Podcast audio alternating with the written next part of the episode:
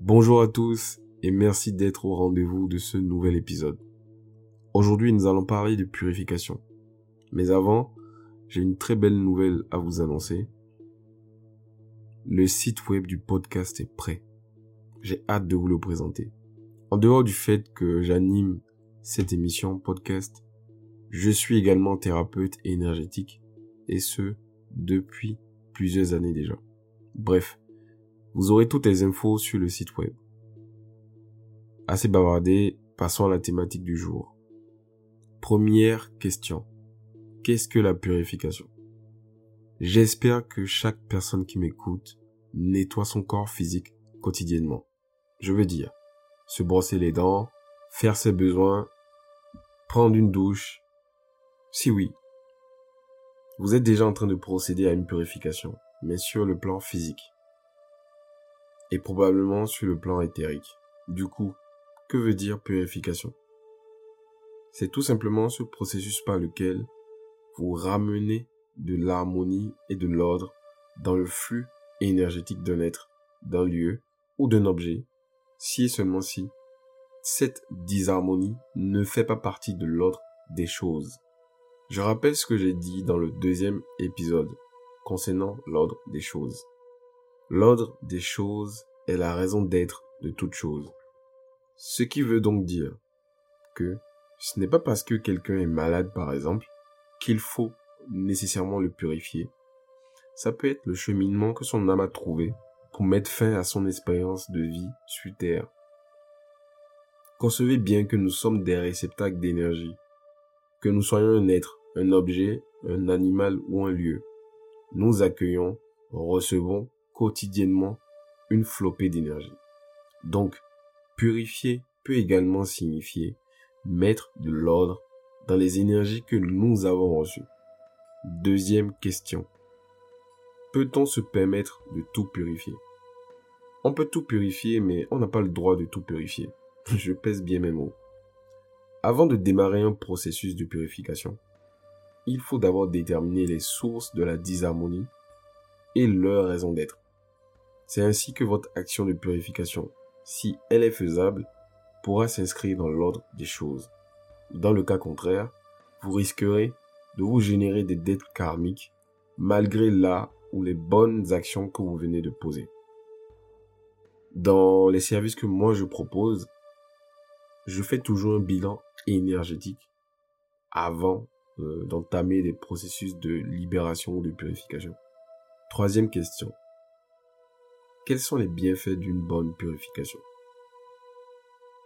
Le résultat d'une bonne purification est l'harmonie énergétique qui revient dans le lieu, au sein de l'être ou autour de l'objet purifié. Une bonne purification ramène du bien-être et de la lumière dans vos parts d'ombre. Quand vous purifiez un lieu, vous améliorez la qualité de votre sommeil.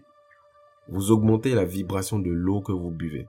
Quand vous vous purifiez, ou que vous vous faites purifier, vous vous sentez tout d'un coup allégé. Vous avez l'impression qu'un poids se libère de vous ou de vos épaules. Vous vous sentez à l'aise dans votre corps. Je pourrais passer des heures à vous énumérer les bienfaits, mais on n'a pas tout le temps devant nous. Quatrième question. À quelle fréquence doit-on se purifier? La réponse est simple. Chaque fois que c'est nécessaire. Il ne faut surtout pas laisser les charges énergétiques négatives s'accumuler dans votre être, ou bien s'accumuler dans le lieu où vous vivez. Imaginez une maison où s'accumule poussière, déchets. Plus il y en aura, plus ça prendra du temps à tout nettoyer, et parfois même certains dégâts peuvent même être euh, irréparables. Soyez-en sûrs, il n'y a pas de limite pour la purification. Néanmoins, une chose importante, les mêmes causes engendrent les mêmes conséquences. Si vous ne neutralisez pas la source de ces impuretés, elles reviendront s'installer tôt ou tard. Si c'est parce que tout le temps, vous laissez la fenêtre ouverte, que les oiseaux viennent chier dans votre chambre, fermez la fenêtre une fois pour de bon avant de commencer par nettoyer leur merde. Sinon, ces oiseaux reviendront et feront à nouveau leurs besoins dans votre chambre. Cinquième question. Quelles sont les différentes sortes de purification qui existent? Il serait difficile pour moi de dire qu'il y a plusieurs sortes de purification, mais je vais essayer de catégoriser. En premier, la purification des lieux. À ne pas confondre avec la géobiologie sacrée, qui est beaucoup plus large qu'une simple purification et qui demande d'autres études plus approfondies, comme euh, quelles sont les énergies euh, telluriques qui parcourent un lieu, quelles sont les énergies cosmiques présentes dans le lieu, est-ce que le lieu est parcouru par euh, une source d'eau qui crée un déséquilibre, etc., etc. En deuxième, la purification des objets. Ça peut être vos bagues, vos colliers, vos chaînes, ou même les pierres précieuses, pour ceux qui font de la lithothérapie par exemple. La lithothérapie, c'est euh, la thérapie euh, qui exploite les bienfaits ou les ondes thérapeutiques émanant de pierres précieuses. Et en troisième position, la purification de l'être. Je vais essayer de développer chacune d'elles pour que vous puissiez comprendre euh, ce que je veux dire. Concernant la purification des lieux, ce type de purification doit se faire avant que vous n'intégriez n'importe quel lieu, et même pendant que vous y êtes, si besoin. Que ce soit pour mener une activité professionnelle ou pour y habiter, vous devez purifier ce lieu d'abord. Dites-vous que dans un lieu, il y a la notion d'espace visible et invisible. L'espace visible est délimité par votre parcelle. Au sein et même au-delà de cet espace visible, il y a un espace que nous ignorons souvent. L'espace invisible rempli d'être bon ou mauvais, rempli de mémoires liées à ce lieu et probablement rempli d'énergie stagnée dans ce lieu. Ces énergies stagnées, ça peut être des âmes de personnes ayant habité ce lieu il y a des siècles. N'en savez rien. Ces âmes, à cause de divers problèmes, n'ont probablement pas pu monter à la lumière. Donc la purification de ce lieu viendra faire monter ces âmes à la lumière. Et d'ailleurs, il y a certains qui ont la faculté de le faire et on les appelle des chasseurs d'âmes, car c'est leur mission de vie. Donc pour résumer, dans un lieu, il peut y avoir beaucoup de choses dont vous n'avez pas conscience et qui peuvent troubler votre quotidien. Concernant la purification des objets, je vais prendre un exemple très simple. Prenons le cas de celui qui va dans une brocante, acheter une chevalière, ayant déjà eu un ou plusieurs propriétaires auparavant. Avant de porter cette chevalière, il faut la purifier. Pourquoi? Sachez que tout objet que vous portez garde une trace énergétique de votre personne, car vos énergies s'y accumulent. Ça peut être des habits, même des vêtements, hein. pas seulement des objets euh, comme les bagues, les, les colliers ou les bijoux. Et donc, selon le matériau, les énergies peuvent être conservées pendant des siècles. L'or, par exemple. L'or peut être chargé énergétiquement, et cette énergie qui a été chargée dans ce bijou doré peut être transmis de génération en génération. Et parfois, il arrive même que euh, des chevalières soient transmis de père en fils depuis des générations.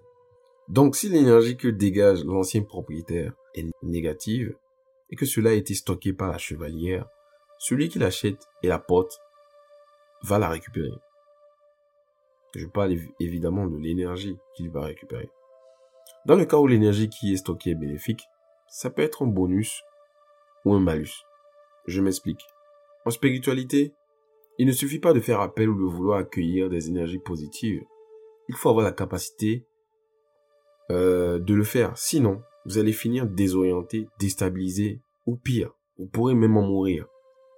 Car l'énergie est peut-être assez trop forte pour être encaissée par votre corps physique.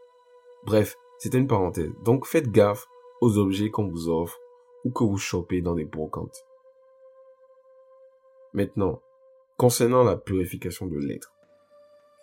Il arrive que ce type de purification englobe les deux précédentes, car dans tous les cas, si le lieu où vous travaillez ou habitez est impur, et que les objets que vous avez sur vous sont souillés, cela impactera forcément votre être. Donc, si on purifie votre être, sans purifier les lieux et les objets vous appartenant, cette purification ne sera pas complète et sera juste temporaire. Bref, cette purification de l'être est également indiquée quand l'individu fait face à soit des envoûtements, des blocages liés à la magie noire ou aux malédictions, des dysfonctionnements euh, au niveau de sa personnalité, ce qui engendre euh, des charges mentales et émotionnelles par exemple, ou dans le cas où l'individu a posé des actes contre nature. Sixième question.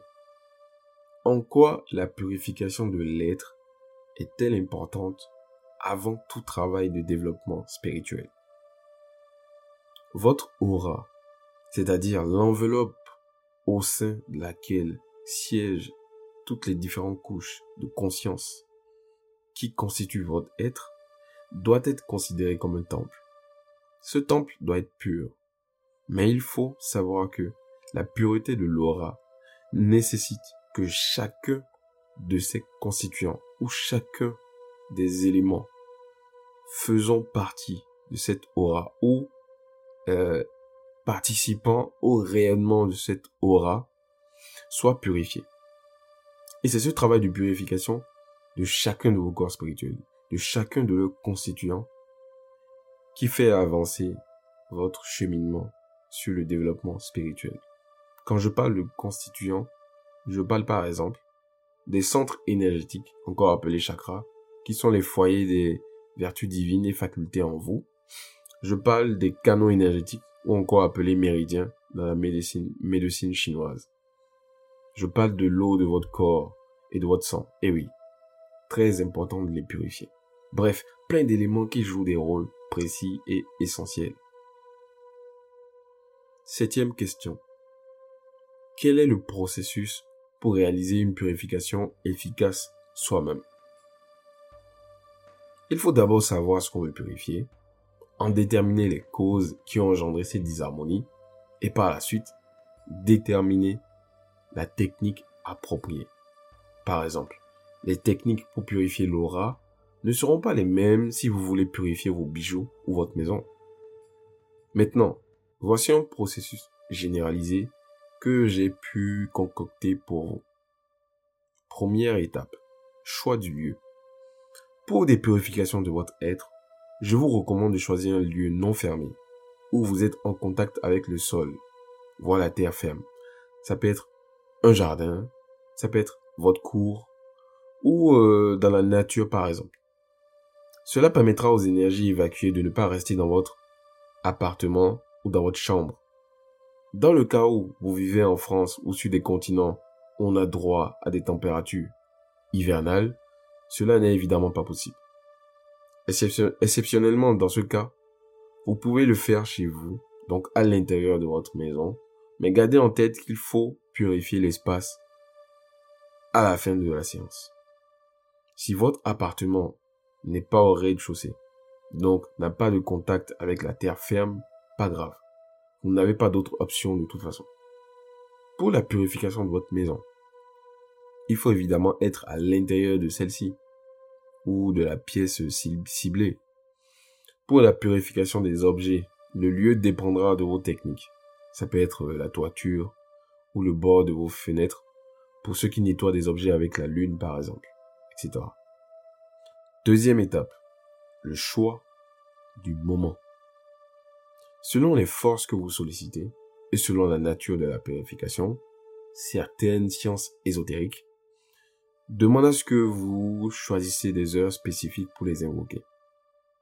Ce n'est pas faux, mais perso, je ne suis pas trop fan des choses complexes qui demandent trop de tracasseries. Il y a des rituels bien précis euh, voilà, ça, ça rentre vraiment euh, dans la magie euh. Mais en règle générale, dès l'instant où vous sentez le besoin de vous purifier, faites-le. Si quelqu'un vous envoûte et qu'un mal vous saisit, à l'instant, vous devez pouvoir agir instantanément ou faire appel à les spécialistes comme moi. Du coup, la purification sera nécessaire dès l'instant où vous ressentez le moindre désagrément intérieure ou corporelle. Maintenant, dans le cas où elle n'est pas urgente, je vous conseille de le faire une à deux fois par mois. Choisissez de préférence le jour de votre naissance pour le jour de votre purification. et faites-le à l'aube. Il y a un dicton qui dit, l'avenir appartient à ceux qui se lèvent tôt. Très tôt le matin, une vague d'énergie descend sur la Terre. Et ceux qui en bénéficient sont ceux qui sont dans un état de réceptivité à ces moments-là. Et oui, croyez-moi, quand vous aurez déterminé le jour de votre purification, il faut maintenant vous préparer mentalement et physiquement. Donc, troisième étape, la préparation. Trois jours avant le jour J, commencez un jeûne intermittent. Donc, si votre jour de naissance est le lundi, par exemple, vous commencerez à jeûner le vendredi. Évitez toute viande rouge. Abstenez-vous sexuellement. Buvez beaucoup d'eau, beaucoup. Évitez l'alcool et toute substance addictive, comme le sucre, les bonbons, etc. Mangez les soirs, beaucoup de légumes, et mangez léger. Faites silence, parlez peu. Consommez des fruits. Ne portez aucun bijou, aucune boucle d'oreille, ou tout objet appartenant, vous appartenant, et pouvant absorber des énergies négatives encore sur vous. Toutes ces recommandations prépareront votre corps et votre mental. Aussi, vous pouvez vous occuper mentalement en lisant euh, des livres religieux, si vous voulez. Méditez sur les paroles bibliques ou les paroles coraniques ou les paroles de la Torah, etc. Profitez également pour faire de l'introspection. C'est utile et essentiel. Quatrième étape, invocation des énergies de purification. Le jour J à l'aube, soyez dans un vêtement léger, souple et propre. Mettez une robe pour les femmes et un short pour les hommes.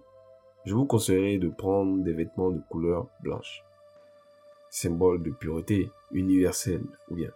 Ensuite, je vous conseillerais d'allumer des encens pour empêcher que des esprits malins interfèrent dans votre processus de purification. L'invocation peut donc démarrer.